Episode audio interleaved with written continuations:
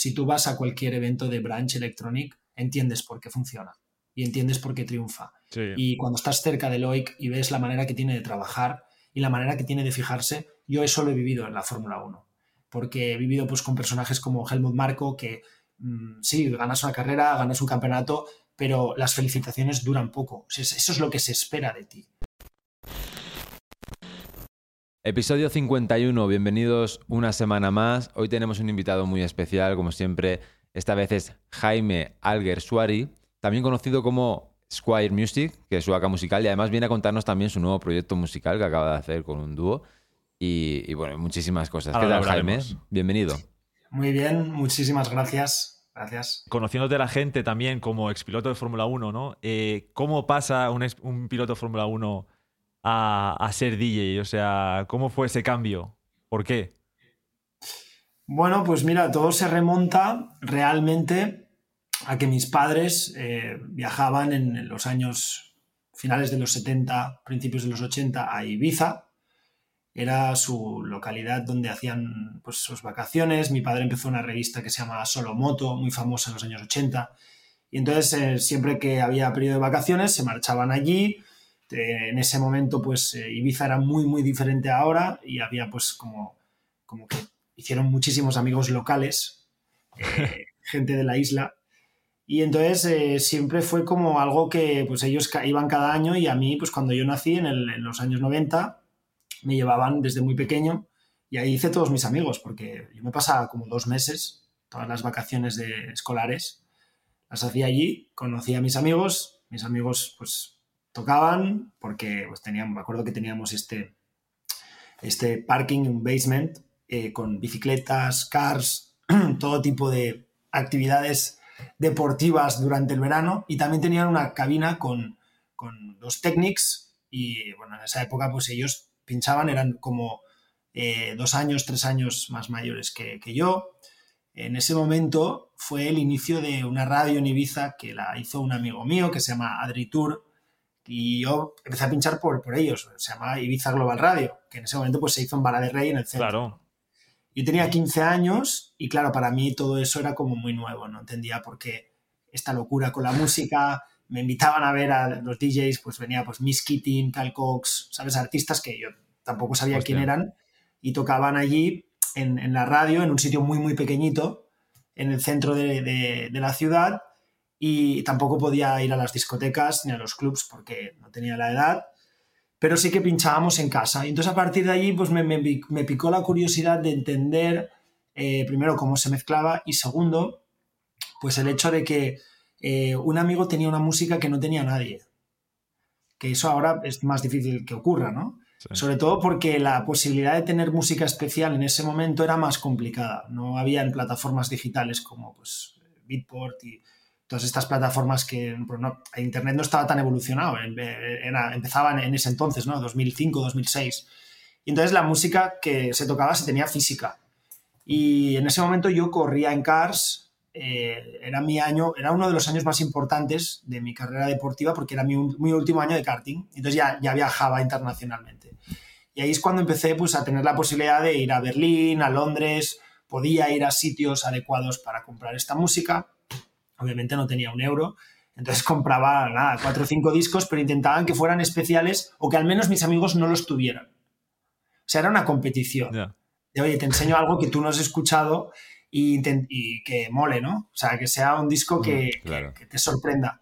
Todo empezó como, como competición entre amigos en Ibiza en verano a raíz de mi familia que me introdujo a este sitio y con los padres de mis amigos que eran sus amigos. Con lo cual empecé así. Y entonces me, me, gustó cada vez más, hacíamos nuestras fiestas para nuestros colegas. en mi primer bolo, igual me estoy enrollando demasiado, pero también me mola explicarlo. Mi primer bolo eh, fue con ellos, fue con, con Adri, con Adri Tour, que bueno, para muchos si conocéis, es el hermano de Ana Tour, eh, actual ah, DJ, súper buena tía, es increíble. Y, y, entonces, pues tocamos en un sitio, en Dalvila, en, en, una discoteca gay que se llama Lolas. Y ahí fue cuando, cuando toqué mi, por, primera vez. Y entonces, bueno, pues ya empiezas a entender pues que hay una comunicación con el público, que hay una energía que solo se vive allí en ese momento, que siempre hay una música para cada momento. Y me picó mucho la curiosidad. Y no fue hasta después de tres o cuatro años que, que empecé a hacer música, ¿sabes? Como más, en plan, a, nivel personal, con mi ordenador y mi software y a mi movida. Sí. No, muy guay.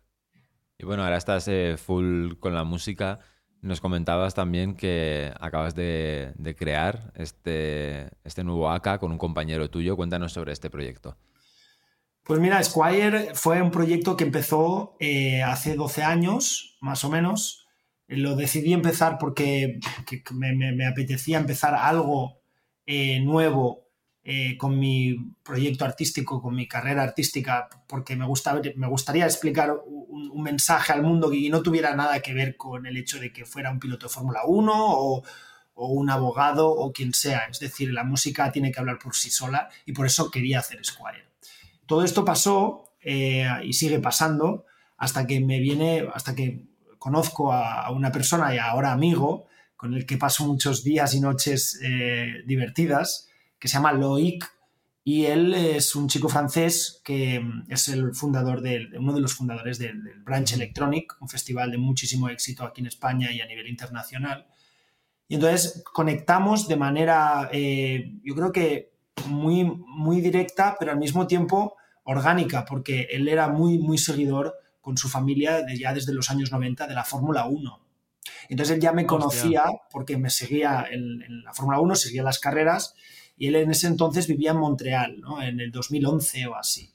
Y vino a ver a una carrera en Montreal que fue la carrera más larga de la Fórmula 1 de la historia porque duró como cuatro horas, llovió muchísimo y fue una de mis mejores carreras porque yo tuve problemas el sábado, salí desde el, desde el box y acabé octavo. Fue una carrera muy, muy buena para mí, ¿no? Y él se acordaba de todo esto. Entonces tuvimos una conexión y él ama, ama la Fórmula 1. Este año fuimos al Gran Premio de Inglaterra juntos y, veo pues que, había como mucha, mucha conexión entre él y yo porque, pues, por la música, eh, también porque nos llevamos muy bien, disfrutamos del tiempo juntos y sobre todo pues por las carreras, ¿no? Es un loco del, del motorsport y, y, del mundo de la Fórmula 1. Entonces, bueno, nos encontramos muy bien y un día, pues eh, este invierno, de hecho este año, estábamos cenando y me, y me comentó, oye, ¿qué opinas de hacer esto? Y yo nunca había como o sea, yo nunca había, no, me había propuesto a mí mismo de trabajar con nadie en la música, siempre las cosas me las he hecho solo. Y cada vez entiendo más que necesitas un equipo de gente y sobre todo en estos momentos donde hay tanta música, hay tantos DJs, tantos artistas, tanto de todo, no solo en el sector de la música, en todos los sectores, pues que le dije, oye, vamos a probar, vamos a hacer un par de bolos juntos, vamos a ver qué tal, cómo conectamos a nivel musical, pinchando juntos, porque no habíamos tocado juntos nunca. Y me encantó, ¿sabes? O sea, me, me gustó mucho cómo el entendimiento que tenía Loic de, la música, de pinchar, es una persona extremadamente estricta y, profesional con lo suyo, súper seria con lo suyo. Y es algo que a mí me han inculcado desde que era un niño, desde Red Bull hasta pues, en, todos los escalones de mi vida a nivel profesional, como esa manera de quererlo de una manera loca, ¿sabes? Y de trabajar. Y eso me gustó mucho porque dije, no, esto no, no, no se lo toma de, como una broma, ¿no? O sea, las cosas van en serio. Y me volví a sentar con él y le dije, oye, esto funciona, eh, los dos nos miramos y, y, como sentimos que es que tan, nadie ha hecho nada para que no funcione, o sea, todo ha sido de una manera como muy natural, ¿no? Y oye, me mola, que, que, ¿cómo le podemos llamar a este proyecto? Y entonces tenía el juego de, obviamente, el pasado en las carreras, el, el, el rollo de, de la música en las carreras y un nombre que, que tuviera un gancho y sobre todo que fuera como una palabra fácil de entender. ¿no? Y encontramos pole position. Eh, fue, fue una idea suya todo esto.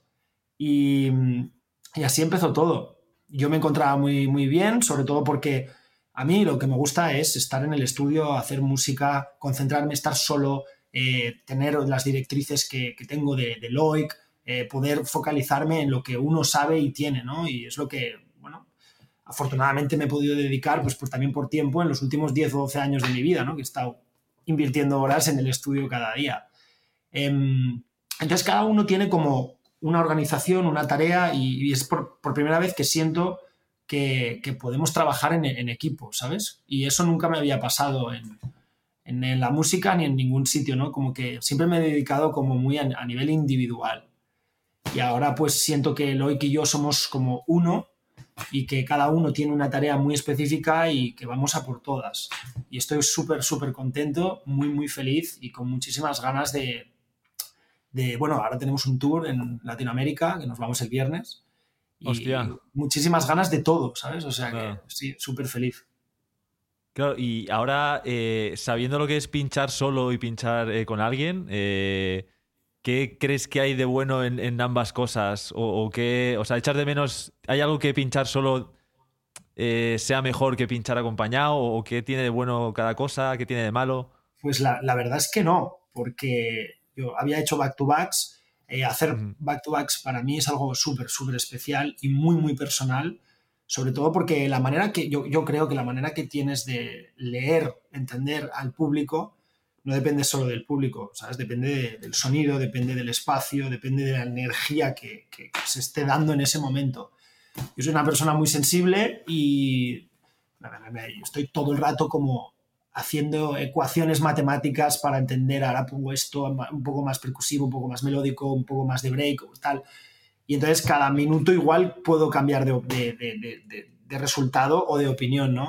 Con una persona al lado me saca parte de esa responsabilidad porque confío plenamente en el criterio y también el, aprender de la otra persona, decir, ¿cómo, ¿cómo ve esta persona esta situación? ¿Sabes? ¿Cómo está entendiendo e interpretando lo que está ocurriendo ahora mismo? Y es súper interesante porque a veces te sorprende. Y se trata de eso, yo creo que nadie somos iguales, yo creo que cada uno tiene una visión y una visión del mundo distinta y que se puede aprender muchísimo. Y esto es una de las cosas que me ha enseñado trabajar con Loic, que mm, la música en muchos aspectos, sabes, ser DJ parece como una cosa muy egocéntrica, ¿no? En plan, soy el centro de atención, todo el mundo me está mirando y estáis todos a mis órdenes. Pero es que no va de eso. Es que para nada va de eso. O sea, va de, para mí, va de que la gente sea la protagonista, de que la gente se lo pase bien, de que la gente se vuelva a su casa con una sonrisa y que digan, wow, qué guay, porque he descubierto a un artista que me ha impresionado, que ha puesto música súper chula y lo quiero ir a volver a ver. Para mí se trata de eso. sí, explicas tu historia, pero sobre todo trabajas para la gente. Y a veces, pues, tener a alguien que igual está interpretando esa situación de una manera un poco distinta y pone algo que tú no te esperas, te sorprende también a ti mismo y aprendes de ello, ¿no? Yo lo veo así. Claro, porque eh, no, o sea, os ponéis en común antes de pinchar, habláis algo eh, o simplemente os conocéis, vais ahí sin hablar nada y que todo fluya, sabéis lo que tenéis que hacer. al principio hablamos de, bueno, ¿qué era? Preparamos la sesión, miramos un poco, pero yo nunca he preparado ninguna sesión en mi vida. Eh, más o menos sé lo que voy a poner, y sé además, normalmente no creo que me suele equivocar en el sentido de si va a funcionar o no. También supongo que también los años, la experiencia y también depende del público que haya, pues las cosas van un poco mejor, un poco peor. Eh, negaría si te dijera que siempre va perfecto porque es mentira. O sea, todos los DJs creo que digan que todos sus bolos son perfectos. Es imposible. O sea, no todos los bolos son de 10. entonces, yo creo que lo más importante es que que estés contento, que estés tranquilo y sobre todo que disfrutes de, la música y que se te vea feliz, porque estamos aquí para celebrar algo, ¿no? Que es pues, un, concepto de un mensaje que estás explicando y que quieres compartir con el público y sobre todo que ese mensaje sea feliz o sea positivo, sea optimista. Yo voy a un sitio a bailar para subir mi estado de ánimos, para subir mi confianza, para subir mi estatus, ¿no? Y eso es lo que yo creo que Pole Position quiere, quiere comunicar. Y por eso con Loic todo es como muy orgánico y es como que fluye. Y creo que tendría que seguir siendo así, ¿no? Preparar las sesiones, no soy súper fan. Hay que improvisar, hay que arriesgar. A veces hay que, hay que fallar, porque a veces pruebas cosas y no funcionan, pero es que se trata de eso. yo creo que una playlist preparada de un DJ que es una detrás de otra, no me dice absolutamente nada, no es arriesgado, no es aburrido, no, no va buscando, intentando romper fronteras, no, no construye eh, algo desde cero, ¿no? Y por eso creo que hay muchos sets de gente desconocida que pueden ser súper, súper, súper interesantes por la manera de entender el mundo, ¿sabes? Totalmente, sí, sí. Claro, muy, muy interesante también el mensaje este que lanzas de, pues hablando de, que vienes del mundo de la Fórmula 1 y estás acostumbrado a trabajar con cierta disciplina y, claro, ¿creéis que esto os da una ventaja competitiva? Porque nosotros hemos conocido gente, artistas que sí que trabajan muy duro, pero que realmente al ser un mundo tan particular, porque está basado en el mundo de la noche, como que tiende a ser un poco más caótico.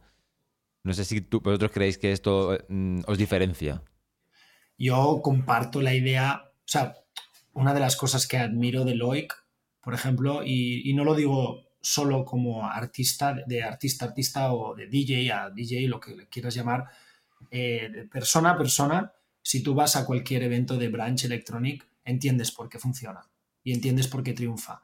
Y cuando estás cerca de Loic y ves la manera que tiene de trabajar y la manera que tiene de fijarse, yo eso lo he vivido en la Fórmula 1 porque he vivido pues, con personajes como Helmut Marco, que mm, sí, ganas una carrera, ganas un campeonato, pero las felicitaciones duran poco. eso es lo que se espera de ti.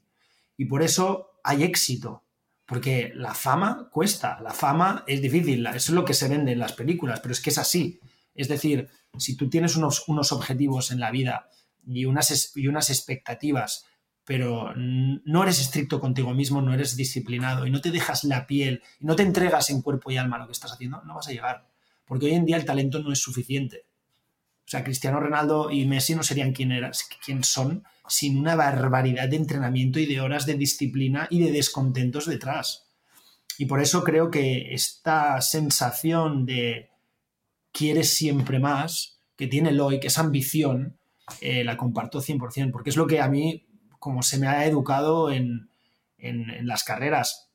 Y no creo que yo haya sido el piloto con más talento del mundo. talento natural, un don innato. No, no creo que, haya sido uno de aquellos tocados con una varita, pero creo que he hecho cosas buenas porque cuando me he quitado el casco he intentado trabajar y entender las dinámicas de mi vida a nivel personal y sobre todo profesional para dar lo mejor de mí, ¿no? Para, para sacar ese 20% más que crees que no existe, pero que está. Y, por eso, pues cuando eh, este, verano, este verano que hemos, tenido la posibilidad de, estar en, muchos festivales y hemos pinchado fuera y demás, te fijas en detalles, incluso de festivales de mucho renombre y conocidos, eh, que, que, no es, que están muy bien, pero te fijas en pequeños detalles que Loic se fija, que tú no te das cuenta y que entiendes, vale, por eso marcas la diferencia, por eso estás donde estás, ¿no? Porque cada pequeño detalle cuenta. Os, hago un ejemplo rápido. La Fórmula 1 ahora está dominada por un equipo y un piloto, que es Max Verstappen y Red Bull. No ganan solo porque son el mejor coche con el mejor piloto. Ganan porque los pit stops son los más rápidos, tienen a los mejores mecánicos y porque no hay una grieta en el sistema. ¿Me explico? Cada pequeño detalle cuenta. En la música pasa lo mismo. Eh, estás en el estudio, acabas una canción y la quieres publicar.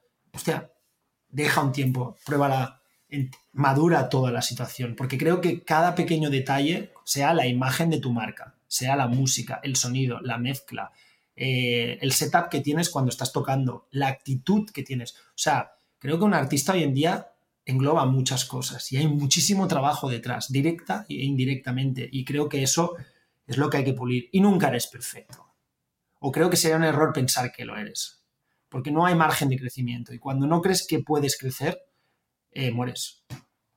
Y por eso yo creo que esta mentalidad que creo que Eloy comparte al 100% conmigo, eh, nos ha hecho que, que, nos ha alineado de una manera para juntarnos. ¿Sabes? Por la manera que hemos tenido de, crecer o de, haber sido educados en mundos difíciles, porque Eloy vino a Barcelona con una mano delante y otra detrás y lo hizo desde la nada.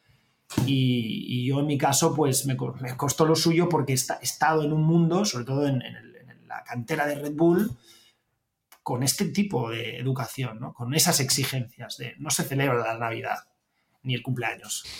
Las celebraciones duran poco, ¿sabes? Claro, ¿y qué, qué diferencia, o sea, eh, conociendo los dos mundillos, ¿qué diferencias claras ves que hay? Porque también hablabas de los egos. eh, en la Fórmula 1 entiendo que el- habrá mucho ego, en el mundo de la música también. Eh, ¿Echas de menos algo en el mundo de la Fórmula 1 que sí que tiene de bueno el mundo de la electrónica o viceversa? ¿Qué diferencias creo- crees que hay notables? Yo, yo creo que el- la Fórmula 1 y la música y muchos otros ambientes tienen muchísimas cosas en común en general y, y lo que has nombrado, el ego, yo es una cosa que, por ejemplo, intento trabajar cada día porque he tenido problemas con mi propio ego y a veces intento como, porque todos tenemos nuestro ego y es importantísimo tener el ego, porque el ego es lo que manda, el ego es lo que te hace eh, seguir pisando fuerte y seguir creyendo en ti y seguir pensando, lo voy a conseguir porque soy la hostia. Es importantísimo. No puedes perder ese ego, pero tiene esa doble cara, o al menos eh, bajo mi punto de vista, de, hacértelas pasar mal, ¿no? Y de ser un personaje eh, horrible y horroroso. El ego mata la creatividad, el ego mata el talento, el ego mata cualquier tipo de mm, imaginación que te pueda eh, sumar y aportar para un proyecto como es la música y sobre todo porque es lo que hemos hablado antes, no creo que vaya de ti, va de cómo te ve el mundo y la audiencia que porque vives de ellos, ¿no?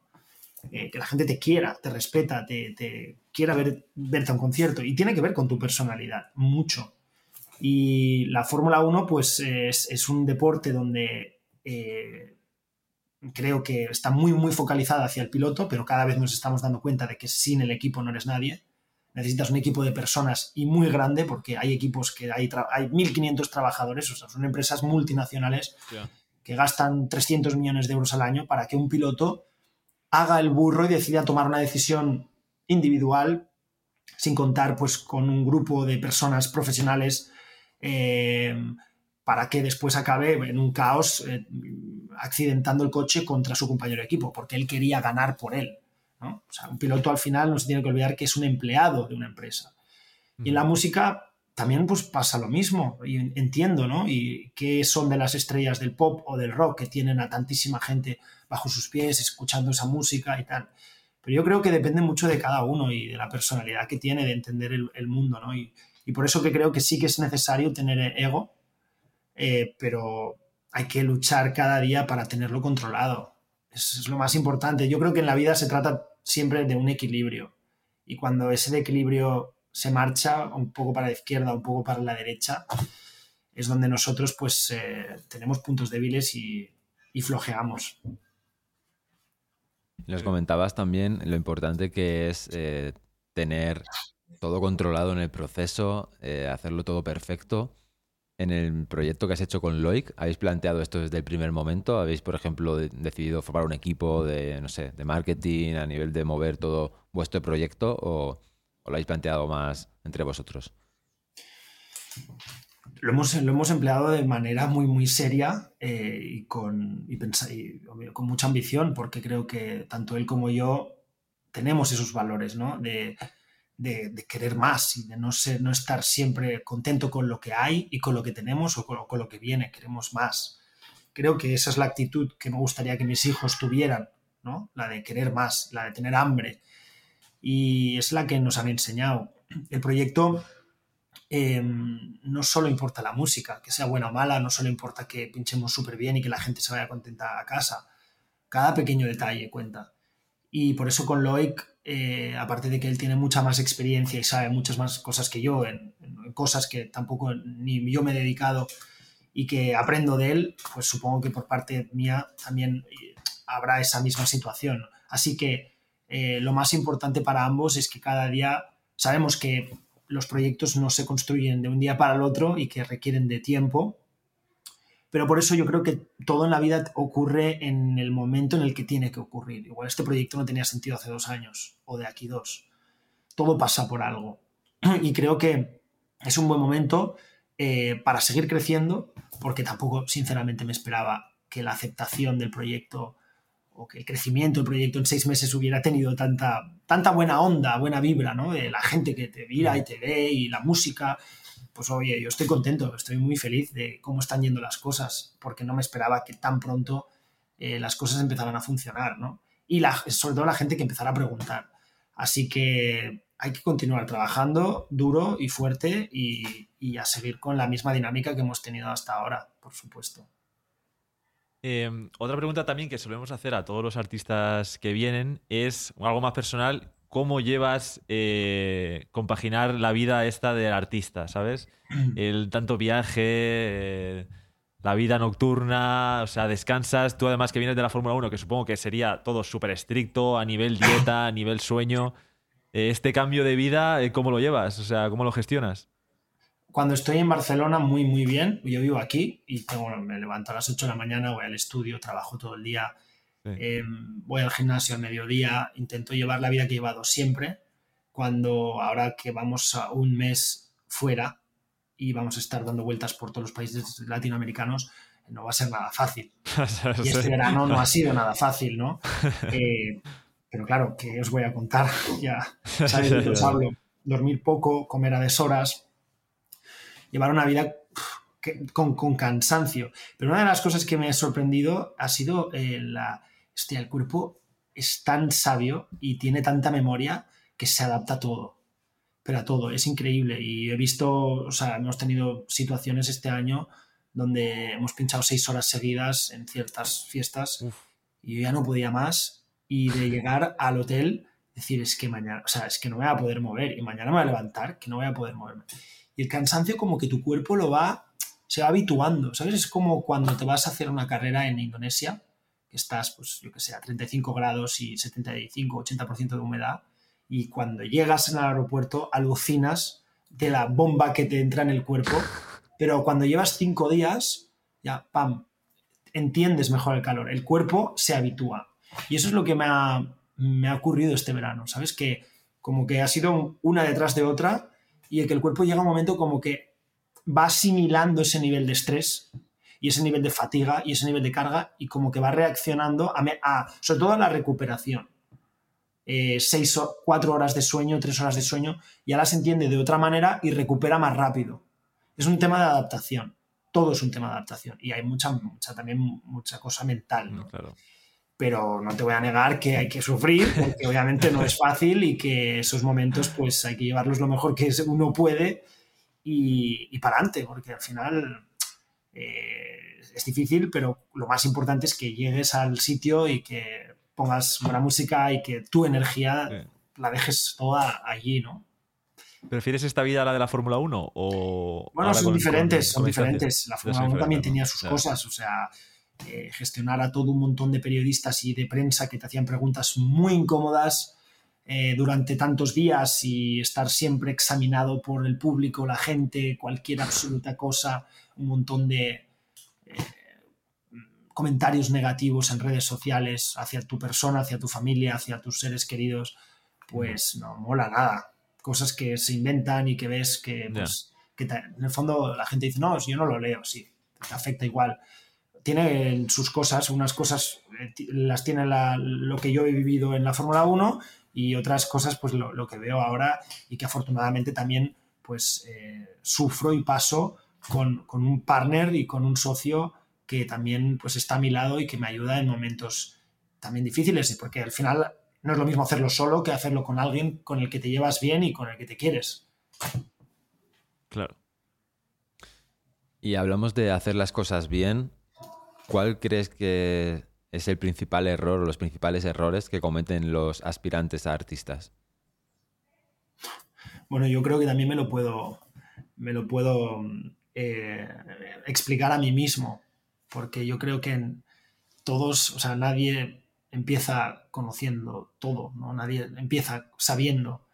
Y, y, también incluso los artistas que están más arriba y más conocidos y más famosos tienen muchas cosas también que mejorar y que pueden aprender de otros artistas que incluso saben menos. A mí me acuerdo, y es una pequeña anécdota, eh, el primer año de mi carrera en la Fórmula 1, en los test de Jerez, cuando estuve pues, delante de mi ídolo, cuando tenía 7, 8 años, que era Michael Schumacher, eh, fuimos a comer juntos y me dijo que eh, ahora vas a escuchar muchas cosas de todo el mundo porque todo el mundo te va a hablar, todo el mundo va a ser tu amigo, todo el mundo te va a decir pues, cómo tienes que hacer las cosas, qué tienes que hacer aquí, allí, todo el mundo va a ser como eh, súper interesante, pero tienes que escucharlos a todos, pero sacar tus propias conclusiones, ¿no?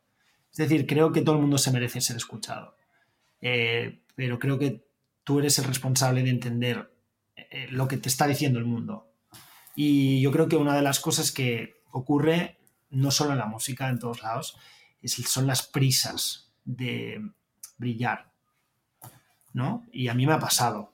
Creo que es un gravísimo error, pero es también muy humano, ¿no? Porque dices, vale, estoy tantas horas en el estudio, estoy trabajando tan duro, eh, envío emails que no me contestan, a veces me pinchan, la cosa parece que va bien, pero hay como hambre, y es normal, de ser exitoso, de que te salgan fechas, de Instagram, de champán, de las chicas. El concepto que se, que se está vendiendo ahí fuera, que no vende la música solo, ¿eh? lo venden muchas cosas más, o sea, el mundo de la Fórmula 1 eh, y, y, mucho más. Yo puedo hablar solo a experiencia personal. Muchos papás de niños que llevan a sus hijos a, a, empezar a ser mm, kartistas, porque se empieza por el karting, eh, quieren ellos más que los niños eh, que se dediquen a ese deporte. ¿Por qué? Eso es un grave error, es puro ego. Tu hijo tiene que decidir lo que quiere hacer en la vida, ¿no? Y, las prisas es lo que mata, y mata familias mm, que se hipotecan, hipotecan las casas, y mata también la creatividad y la imaginación de cualquier artista que tenga potencial y que pueda hacer excelente música. Y esto es arte, y se trata de algo muy diferente. Yo creo que el dinero, la fama, es una consecuencia del trabajo que puede llegar o puede que no llegue, que puede resultar muy incómodo porque a veces necesitas eh, dinero o necesitas que las cosas funcionen, pero lo más importante es nunca perder la credibilidad en ti mismo, ¿no? Sobre todo porque yo lo que he vivido a nivel personal es que no depende de ti que tengas éxito o no. O sea, no depende, perdón, no depende solo de ti que tengas éxito o no en la vida. Tienes que estar en el momento adecuado, en el sitio adecuado, en la situación adecuada. Y sobre todo, aceptar la situación, ser, sentirte que eres un privilegiado por lo que se te da, por lo que la vida te ha dado. Porque creo que muchas veces lo pasamos por alto. El hecho de estar aquí ahora hablando, teniendo esta conversación, donde creo que tanto yo como vosotros pues estamos aprendiendo los unos de los otros, poder apagar este ordenador, escuchar música, ir al cine, eh, coger un avión, no lo puede hacer todo el mundo todo esto. Y sentirse que eres un privilegiado y vivir la vida sintiéndote que eres un privilegiado, ya te contagia de una energía positiva y optimista que las cosas cambian, giran alrededor tuyo. Y creo que a veces pues, nos focalizamos mucho siempre en, lo malo, en lo que no tenemos, en lo que nos falta, y, eso yo creo que es un error. Y es un error que, que, no es que yo ahora esté dando lecciones o qué es lo que tienen que hacer los artistas nuevos, me pasa a mí, ¿sabes? O sea que, es algo que tenemos que como que valorar de manera muy positiva, ¿sabes? Creo, todo esto que estamos hablando. Sí. Eh, no, joder, me, acabas de romper, Jaime. O sea, no, es lo que pienso. estoy diciendo, hostia, no, sí, sí, no, pero está siendo muy interesante. muy, muy profundo, tío. sí, sí, muy, muy top. Eh, nada, yo quería volver un poquito otra vez a la comparación con la Fórmula 1. Eh, a nivel mental, eh, ¿Te preparas también para, pinchar? ¿Hay nervios igual que a lo mejor en la Fórmula 1? O, o sea, la preparación mental es completamente diferente porque quizá la Fórmula 1, prepararte para una carrera es algo más, no sé, más exigente a nivel mental. No sé si haces algo, lo trabajas o no. Sí, hay siempre estrés y es bueno que haya estrés. Si no hubiera estrés sería un problema, ¿no? El cortisol, las hormonas, o sea, los químicos de tu cuerpo se disparan eh, cuando, cuando empiezas una carrera, donde cuando alcanzas la frecuencia más alta de toda la carrera es justo antes de empezar, con el coche parado y el último, el último semáforo en rojo. Y es, es una anécdota curiosa, es decir, tú estás absolutamente parado, pero los niveles de adrenalina en el cuerpo se disparan y la frecuencia puede llegar a 190 pulsaciones o 180. Y en la música pasa un poco distinto, ah, perdona, pasa un poco similar. Es decir, justo antes de empezar es cuando tú sientes, bueno, esas dudas, ¿no? ¿Qué es lo que va a ocurrir? ¿Cómo va a ir? Etcétera. Y ahí es donde tienes que mantener esa calma y es donde yo creo que también marcas la diferencia, ¿no? Porque yo, por ejemplo, siempre lo hablo con Loic esto, ¿no? Oye, tenemos dos horas, normalmente tocas dos horas, para explicar una historia en dos horas. No quiere decir que sean dos horas que tengas que estar arriba de todo, ¿no? Estás explicando una historia. Empezamos aquí y acabamos aquí, pero no al revés. Para mí, eso es lo importante, ¿no? Eh, De menos a más y poco a poco y tranquilidad, ¿no? Y a veces como que, y en la Fórmula 1 pasa lo mismo, como que quieres hacerlo todo rápido, directo, ves una oportunidad en la salida, te intentas colocar y a veces pues te tocas y fallas y, las cosas van mal. Siempre hay nervios y hay que controlar eh, esos nervios y es todo mental. Sí. Bueno, Jaime, pues yo creo que vamos a ir despidiéndonos. La verdad es que ha sido una entrevista, No, no, o sea- me atrevería a decir, de las más interesantes Sí. y diferentes Ah, bueno, muchas gracias. que, que hemos tenido. No, yo, me, yo me voy a casa A rayado, reflexionar. ¿eh? Voy, voy- voy a, voy a pensar un rato, te lo digo. Sí, no, pero además nos has contagiado mucho este espíritu de, de querer hacer las cosas mejor y, de, y de totalmente. pelear las cosas en la vida, que creo que es un mensaje muy importante y que seguro que nuestros oyentes se van a llevar a casa. ¿Quieres decir algo antes de despedirnos? Bueno, nada, muchísimas gracias, un placer. Yo también he disfrutado mucho teniendo esta conversación porque normalmente no suelo tener convers- conversaciones tan ni personales ni profundas y que me lo he pasado muy bien este rato con vosotros y agradeceros vuestro tiempo también. Muchas gracias. A ti, Genial, Jaime. muchas ti. gracias. Pues nada, a vosotros queridos oyentes, recordad que en www.tecnotroll.tv tenemos la newsletter que os enviamos todas las semanas que, con un repaso rápido de la actualidad de la electrónica y os Correcto. enviaremos un enlace a la comunidad que se está creando. Hay un grupo de gente súper bonita que comparte pues cuando va a los eventos, se intercambian entradas de sitios, Música, producción. música, oye, mira esta nueva canción, nos ayudan entre ellos para producir. Y nada, lo tenéis ahí en nuestra página web y nos vemos la semana que viene. Chao, chao. Hasta luego. Adiós.